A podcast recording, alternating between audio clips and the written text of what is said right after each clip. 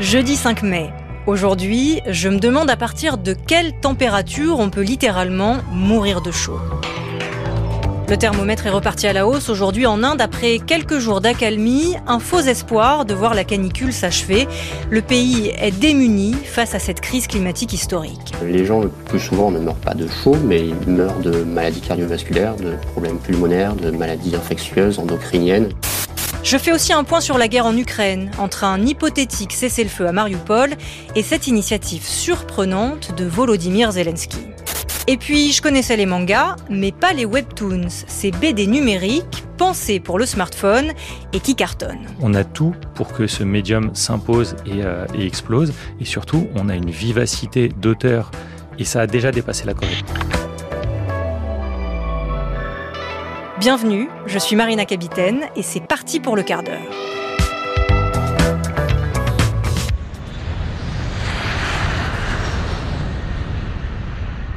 À 25 ans, après avoir plaqué mes études de commerce, je suis partie en Inde avec une copine, Eva. En mode sac à dos, on atterrit à Bombay et après on improvise. Oui, je sais, c'est un peu cliché, mais c'était un voyage incroyable. L'Inde, c'est un pays de l'extrême, paysage extrême, pauvreté extrême aussi, parfois difficile à regarder pour les occidentaux aisés comme moi. Et puis, en ce moment, d'extrêmes températures. Now, blistering heat with scorching temperatures continue in North and Central India. À l'étranger, la situation devient presque invivable. En Inde, les températures sont proches de 45 degrés. Let's go now to India. It is in the grip of an extreme heat wave. 33,1 degrés, c'est la moyenne des températures maximales du mois de mars en Inde.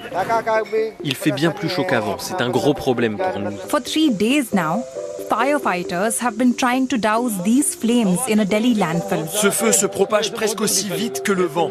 Un phénomène d'autant plus inquiétant qu'il est précoce, la saison chaude n'ayant pas encore commencé. Les experts indiens et pakistanais ont confirmé que les températures resteront élevées jusqu'à lundi. Plus de 46 degrés enregistrés dans plusieurs villes la semaine dernière, en Inde et aussi au Pakistan voisin. Il n'existe pas encore de bilan humain sur cette crise climatique que des scientifiques lient au réchauffement. Mais ces canicules extrêmes tuent de plusieurs façons. D'abord, on peut tout simplement mourir de chaud, comme me l'explique Thibault Lacombe, président de Calendar, une start-up spécialisée dans l'évaluation des risques climatiques. Le corps, pour réguler sa température, a deux mécanismes.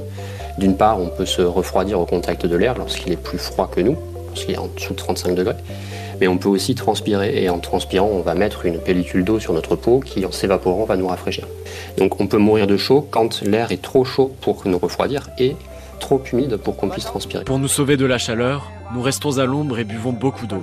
Mais sans en arriver là, et à des températures déjà bien en deçà de celles observées en Inde, la canicule entraîne une surmortalité indirecte. Les gens le plus souvent ne meurent pas de chaud, mais ils meurent de maladies cardiovasculaires, de problèmes pulmonaires, de maladies infectieuses, endocriniennes. Il y a plus d'accidents du travail, il y a plus de noyades presque toutes les causes de, de, mortalité augmentent. Il fait bien plus chaud qu'avant, c'est un gros problème pour nous. Je bois plus de 5 litres d'eau par jour, c'est tout ce que je peux faire. Je dois bien travailler pour vivre. Le soir, c'est ici que nous dormons, il y a un ventilateur. Et puis lors de chaleurs extrêmes, un cercle vicieux se met en place, comme en Inde et au Pakistan en ce moment, où il y a des pénuries d'électricité. Lorsqu'il fait chaud, vous avez plus de consommation électrique parce que les gens ont tendance à allumer leur climatisation. Vous avez aussi plus de risques d'incidents sur le réseau électrique et dans les centrales qui sont sensibles à la chaleur. Et si vous avez des coupures d'électricité en période de forte chaleur, ça augmente l'impact sur la santé puisque des gens se retrouvent sans climatisation, sans ventilation, sans frigo, parfois sans traitement de l'eau. Il fait extrêmement chaud à la maison et nous n'avons même pas d'électricité là-bas. Alors nous venons ici pour nous baigner. Où d'autres pouvons-nous aller? Et ça aussi, ça peut avoir des conséquences mortelles pour la population, encore plus en Inde, l'un des pays les plus pauvres du globe. Car on le sait, les risques climatiques sont intrinsèquement liés aux inégalités. Pour citer un seul exemple, il y a quelques jours, c'était l'anniversaire de l'ouragan Gorky qui a touché le Bangladesh en avril 91. Un des événements climatiques qui a fait le plus de morts dans l'histoire récente, plus de 100 000. 91% étaient des femmes. Et oui, je ne le savais pas avant cette interview, les femmes sont de loin les principales victimes des catastrophes naturelles. Il y a d'autres exemples, comme l'ouragan Katrina. C'est dû à leur place sociale et économique dans nos sociétés, mais le risque est également plus ou moins élevé en fonction d'autres critères que le sexe. Le niveau d'éducation, les origines. Bref, c'est un constat qui ne vaut pas seulement pour l'Inde. La lutte contre le réchauffement climatique et ses effets ne peut se faire sans une lutte contre les inégalités.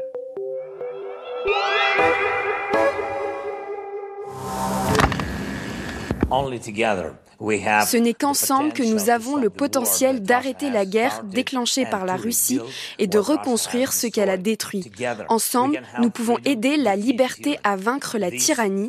Cette plateforme de financement participative fait partie d'une initiative mondiale, United 24, en faveur de l'Ukraine. En un clic, vous pouvez donner des fonds pour aider nos défenseurs, sauver nos civils et reconstruire l'Ukraine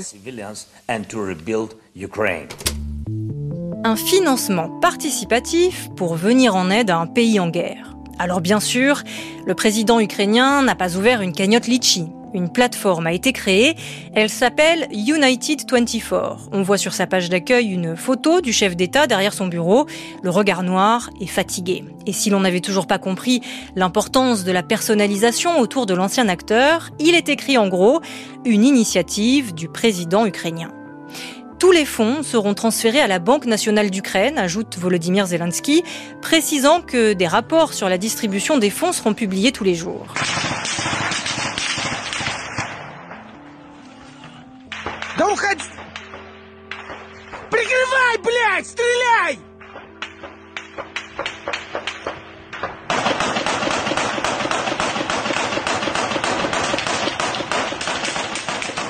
Des jours de guerre, il s'en est écoulé 71. Et aujourd'hui, sur le terrain, c'est de nouveau Mariupol qu'on observe.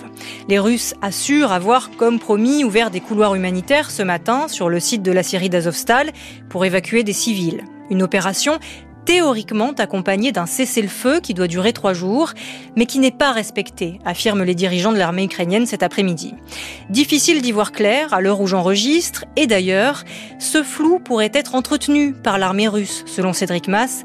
Il est historien militaire et président de l'Institut Action Résilience. Depuis des années, l'armée russe est devenue maîtresse dans la la, manipulation de, du chaud et du froid, c'est-à-dire utiliser les cessez-le-feu soit pour euh, solidifier leur position, soit pour euh, euh, ben, souffler le chaud et le froid et donc accabler les défenseurs qui et les civils qui sont coincés et qui s'imaginent avoir un espoir. Mmh.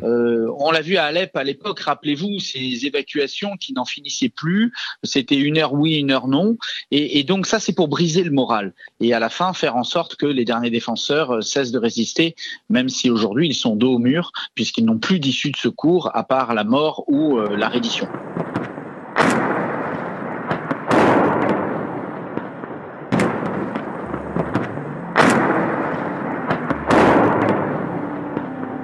Le site d'Azovstal, immense complexe de plusieurs kilomètres, c'est la dernière poche de résistance, le dernier obstacle à Mariupol qui empêche l'armée russe de la contrôler. La ville est devenue un symbole de cette guerre, mais en réalité, pour Cédric Mass, l'enjeu est désormais ailleurs. Ça n'a pas changé le front dans le Donbass ou ailleurs. En revanche, ce qui se passe à Kharkiv, où non seulement les forces ukrainiennes résistent, mais sont en train de contre-attaquer et de reprendre le contrôle d'un certain nombre de zones depuis plusieurs jours, depuis plus d'une semaine maintenant, c'est quelque chose qui est très important parce que ça serait peut-être le premier endroit où les forces ukrainiennes pourraient battre réellement les forces russes que n'ont pas réussi à faire lors de la pause précédente. Avec d'ailleurs cet étonnant aveu public de la part du Kremlin aujourd'hui. Il reconnaît que l'aide occidentale à Kiev retarde la fin de la guerre.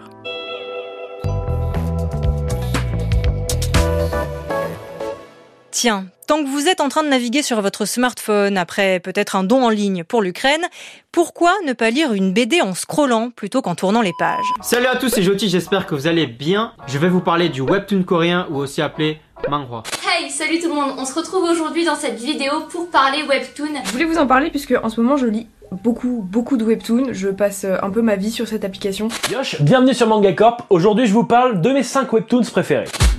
Après sa K-pop, ses séries télé, la Corée du Sud frappe encore un grand coup culturel avec ses webtoons, bandes dessinées numériques.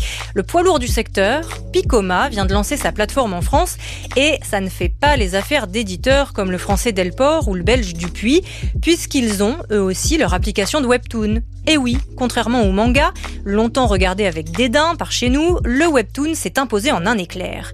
J'ai demandé pourquoi à Valentin Paco, journaliste spécialisé en BD asiatique. Bonjour. À quoi est dû le succès phénoménal des webtoons? Qu'est-ce qui séduit autant chez eux? Oula, alors on attaque direct avec une, une, grosse question. Allez, hop, c'est parti, vous avez deux heures et euh, on va voir si j'aurai mon baccalauréat. Le webtoon a été pensé comme un produit sur un média avant même euh, de penser aux histoires elles-mêmes. Ça a commencé en Corée du Sud en 2003, les premiers sur la plateforme Daum. Et en fait, il faut savoir que la Corée du Sud, ils ont le taux d'équipement de smartphone le plus élevé au monde. Ah, donc à l'époque du lancement, il y avait déjà 95% de la population qui était équipée par un smartphone. Fort de ce constat, ils se sont dit, bon bah voilà, les jeunes surtout passent leur temps sur un écran de smartphone. Qu'est-ce qu'on peut faire pour leur donner du contenu consommable sur cet écran? La deuxième étape, c'est on est sur euh, du produit euh, hyper millimétré pour être du feuilleton. Parce que eux, ils publient des chapitres de différentes histoires tous les jours sur leur plateforme. Donc on a ce, on a ce rendez-vous euh, hyper addictif. Et chacun de ces chapitres se termine, la majorité se termine sur une sorte de cliffhanger pour nous amener à dire Ah, je reviens la semaine prochaine pour lire la suite. Et on sent justement que ça va même au-delà. Du coup, je suis allée regarder quelques webtoons. Il y a des chapitres, des épisodes de feuilleton qui sont carrément une seule planche, si on peut dire, une seule case. Donc on sent aussi que c'est conditionné par le mode de consommation, c'est-à-dire que là, clairement, on est plutôt sur une consommation euh, rapide, peut-être pendant un trajet en transport en commun. On n'est pas installé sur son canapé pour une heure de lecture, visiblement. Complètement. Bah, on, a, on a plein d'études partout qui le montrent aujourd'hui, euh, le temps d'attention euh, du lecteur moyen ou de l'auditeur moyen aussi. On dit, faut pas faire des trucs trop longs. Donc là, on est sur du snack. C'est aussi entièrement en couleur, ce qui compense peut-être un peu cette légèreté de mise en page, forcément, quand on est sur un écran vertical que des fois on a des décors qui sont redondants. Si vous êtes un gros lecteur ou une grosse lectrice euh, de, Webtoon, vous repérez peut-être le même château dans plusieurs histoires. Mm. Euh, oui, c'est normal parce qu'ils achètent des bases de données euh, de décors et qui peuvent recycler et gagner du temps pour bah, quand on est sur une production hebdomadaire, c'est compliqué. C'est plus industrialisé, moins artisanal peut-être qu'une BD au sens classique où on l'entend.